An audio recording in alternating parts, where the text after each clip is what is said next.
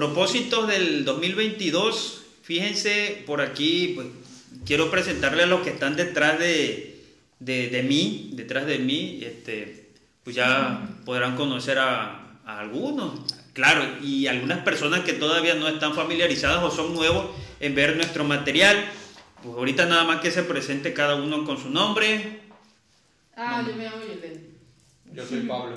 Yo soy él.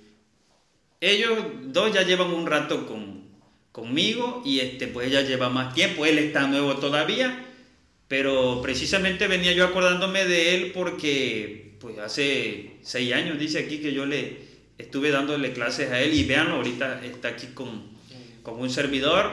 Ya cada quien tiene su rol y ahorita les platicamos brevemente. Quería compartirles esa parte y más que nada también enfocarnos en, qué propósito el 2022. Uno de los propósitos que ya les había yo mencionado en, el video del 31 es, la prioridad que le vamos a dar al cliente. La prioridad porque a veces no sé si a ustedes les ha pasado en, algunos casos en el que es muy común en el marketplace, en el marketplace, en el messenger, cuando ustedes que están allá del otro lado preguntan por algún artículo y les dejan en visto. O le dicen, ahorita lo checo, o te comento, y, y cuando te responde, ahí te dejan en visto. Entonces hay, hay ventas que se les van por esa falta de atención. Sí, obviamente. Hay personas que a pesar de que le pongas el precio ahí en grande, preguntan, pero con, con, todo respeto tenemos que responder, aún así ya tengan el precio, señores, ya tengan, ¿por qué? Porque a veces nosotros estamos acostumbrados a, a, a que mejor me atiendan, a que mejor me atiendan. Me da flojera leer, me da flojera leer. A mí, por ejemplo, si me, si me pone un manual, un manual, un artículo, qué flojera leer ese manual. Mejor me voy acá a un video tutorial y listo, resuelvo el problema. Entonces, uno, uno de los enfoques es la atención al cliente. ¿sí?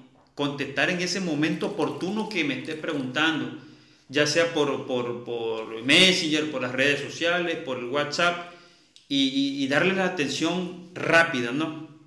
Pero bueno, eh, obviamente ustedes saben que este giro es para, para el sector inmobiliario, ¿no? Entonces, este, todo lo relacionado a inmuebles, todo lo relacionado a trámites también, pero algo de lo que normalmente cuesta mucho trabajo y no es fácil, la compra de la casa, la compra de la vivienda. Muchas personas, ahí tenemos, creen, clientes, clientes que preguntan que quieren una casa. ¿De cuánto los créditos que preguntan? Los más baratos. 200, 300 mil pesos, 400. Imagínense qué vamos a poder ofrecer con ese crédito. Cuando ustedes saben que un, un, hasta un terreno urbano, ese es el costo de un terreno urbano. Eh, desafortunadamente la plusvalía va, desafortunadamente para el que quiere comprar con ese tipo de crédito. Pero afortunadamente para las personas que invierte, invierte hoy, eso en plusvalía se te va a convertir, eh, te va a mantener el valor del dinero siempre. Entonces, prepararte, prepararte para, para este 22, para este 22, para ir adquiriendo ya tu casa. ¿Qué vas a hacer? ¿Qué vas a hacer para poder lograrlo? Tal vez en, en un año no se logre, tal vez. A algunos se le pone difícil, a algunos se le pone fácil, pero ¿qué vas a hacer tú? ¿Qué, qué, vas a poner de, de, de, tu, de tu dedicación para que eso se logre? Y si no lo logras ahorita en el 22, ¿qué vas a hacer ahorita para que en el 23 ya lo realices? Entonces, estábamos escuchando precisamente audio, porque yo me, me nutro mucho de información en, lo, en, los podcasts. Entonces, por ahí hay unos puntos que, que la verdad sí lo sabemos, lo sabemos, pero no los argumentamos no los argumentamos en qué nos vamos a ir preparando para que realizar ese, ese propósito, esa meta, ese sueño. Porque recuerden, una casa, más allá de que solamente sea blog, losa y artículos materiales, es un hogar que van a tener para su familia. Es un hogar en el cual obviamente van a pasar momentos agradables, cumpleaños, este, festividades, eso es una, eso, ustedes van a comprar un hogar, vaya, no una casa.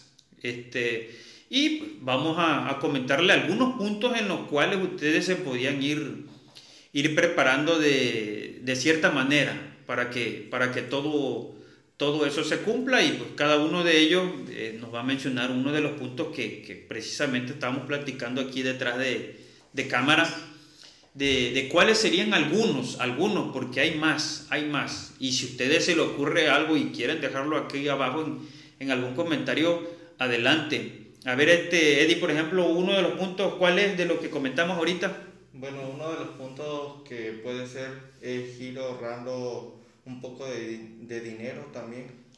Ok, este, sí, esa parte, porque recuerden que a veces, y tú no me dejarás mentir, que las personas vienen y, y quieren una vivienda y, y, traen recursos. No, no traen. No traen recursos. Quieren una casa y lamentablemente solo, solamente cuentan con el crédito. Así como, ¿y sabe qué? Pues sí, aquí tengo mi crédito. Y ya que con eso se va a resolver. No, realmente no. Ah, bueno, primer punto, prepararse económicamente para esos gastos no previstos. ¿Cuáles son los gastos no previstos? ¿Te acuerdas? Gastos no previstos que no, no incluyen en el crédito, ¿te acuerdas? Sí, tenemos que actualizar la documentación de las personas y de la vivienda. Perdón. De la vivienda. Sí, la documentación de la vivienda. Ok, y como, como cuáles documentos paga el cliente para lo cual tú que estás allá debes de, de vas a costear, a pagarlo. Sí, tiene que pagar el avalúo, el, el, plano, el valor catastral y a veces el lineamiento del número oficial. Ok, entonces esos son algunos de los gastos si tú le compras a una persona particular. Hay algunos giros eh, constructoras o, o, me refiero tal vez si tú me estás escuchando en otro lado, eh, por ejemplo este, residenciales y todo eso, que ya te incluyen todo eso dentro de tu crédito. Pero recuerda que siempre todo, todo tipo de, persona con la que te vayas a acercar te va a hacer firmar un documento, una promesa de compra. Y en esa promesa de compra, por lo general, te va a pedir el 5 o el 10% del valor de la propiedad. Tienes que dar un apartado.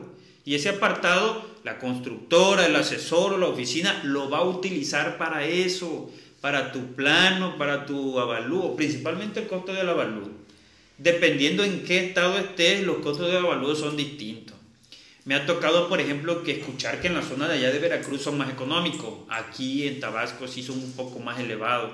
Tal vez la parte de Mérida son más económicos, las viviendas son más económicas pero todo va a depender en el sector en el que estemos. Nosotros recuerden que estamos en tierra de, de, de, petróleo, ¿sí? Entonces, este, esa parte es donde, donde realmente hay que prepararse con otros gastos. A ver, este, Pablo, ¿qué otro punto comentamos ahí? Sí, otro punto que comentamos fue la administración de los gastos. Hay que tener en cuenta muy bien cuántos son tus ingresos y no sobrepasar esa cantidad en los gastos, porque si no vas a tener problemas económicos muy serios eh, por ejemplo, acaban de pasar las festividades, son épocas muy hermosas, muy bonitas, donde convives con tu familia, pero de igual manera, eh, por ese sentimiento puedes gastar de más y que pues este, vas a terminar con deudas. Entonces, para evitar eso, no hay que dejarse llevar por los sentimientos. Pues, claro, eh, claro, precisamente eso que él comenta, recuerdo, vi un, vi un, un TikTok, un TikTok donde a una quinceañera le daban a elegir que si que quería, que si su fiesta de 15 años o que le daban el dinero para una tierra, para un terreno.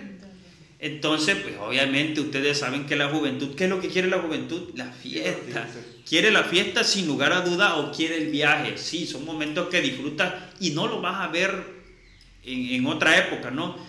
Entonces este, mencionaba que sí, ¿qué pasaba si en lugar de que gastaran el dinero, porque no lo voy a llamar inversión, eh, gastar o invertir en una fiesta es más bien comprar una experiencia, una experiencia que no vas a olvidar, sí, pero será pasajera y quedará solamente en el recuerdo en tu mente, grabada en el video que, que, se te hizo y en la foto que, que vas a obtener, pero de ahí en fuera, pues ya, ya se terminó los regalos pues se van a terminar, la tierra no, pero obviamente del 100% de las personas, ¿quién te va a elegir esa modalidad? ¿El 10%? ¿El 5%?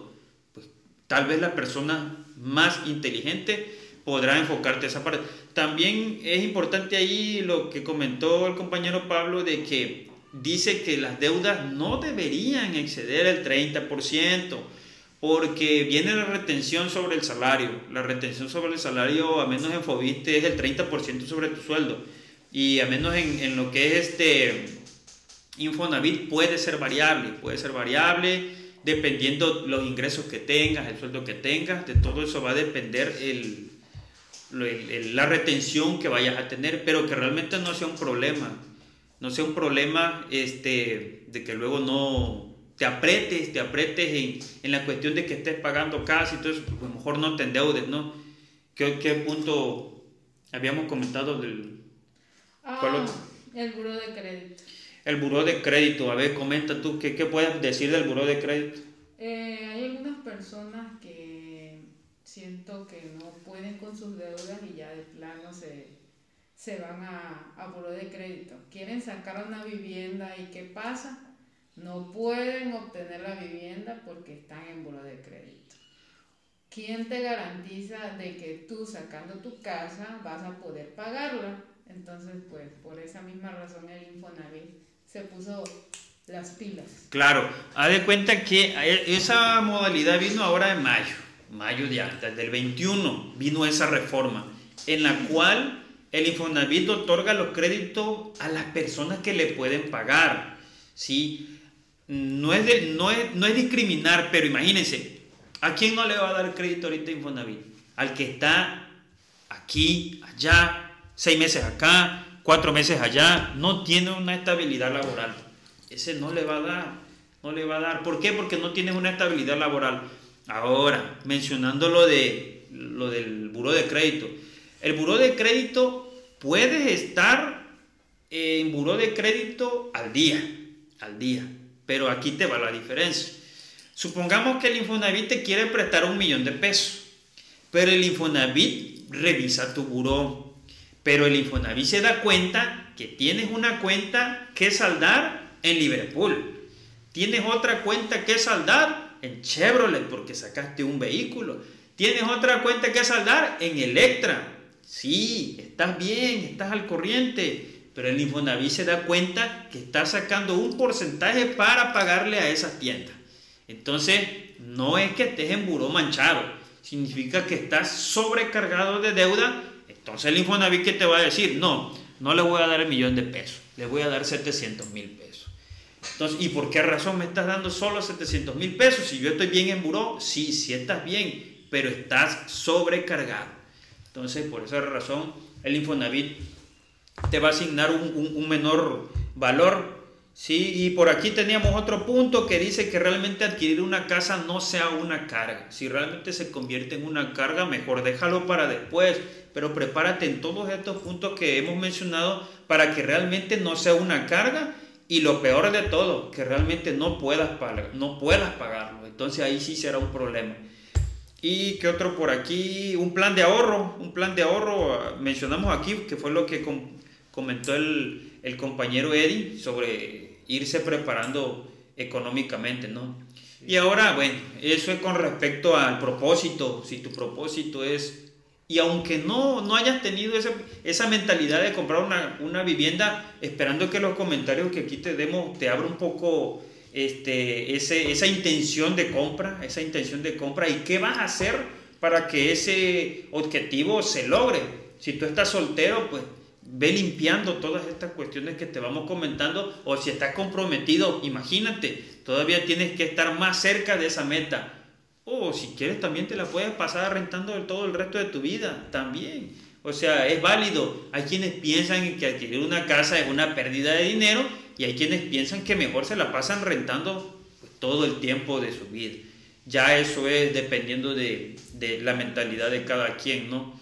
Entonces, y aprovechando también los roles que nosotros aquí tenemos, este, cada quien ya, ya tiene roles específicos en los cuales eh, lleva al mejor manejo de, de, esta, de esta oficina, ¿no? Entonces, este, por ejemplo, aquí la compañera, ¿cuál viene siendo el rol tuyo? Pues por el momento este, me voy a basar más en la atención al cliente en la prospección de clientes. Este, no sé si ya alguna vez te, te he atendido o he estado contigo. Yo espero que sí.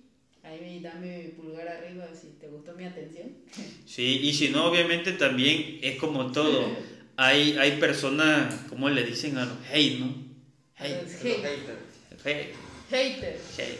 Hay personas, y si no vean el ejemplo del, del- de, de Carlos Muñoz, ¿no? Ahí el compañero Carlos Muñoz, que sí en su tiempo yo lo escuché, pero cómo se dedicaron a atacarlo, ¿no? Que, que vendía humo y que todo eso, ¿no? Aquí no vendemos humo, aquí no vendemos humo, aquí estamos en un lugar específico en el cual te podemos atender y pues te vamos a decir la realidad de las cosas, la realidad de las situaciones, ¿no?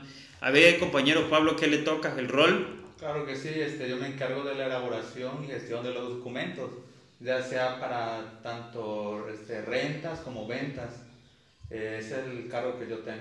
Ok, y aquí el compañero Eddie, que es nuevo, hoy es su segundo día, ¿verdad? Sí. Hoy es su segundo día y le decía, vamos a hacer una grabación.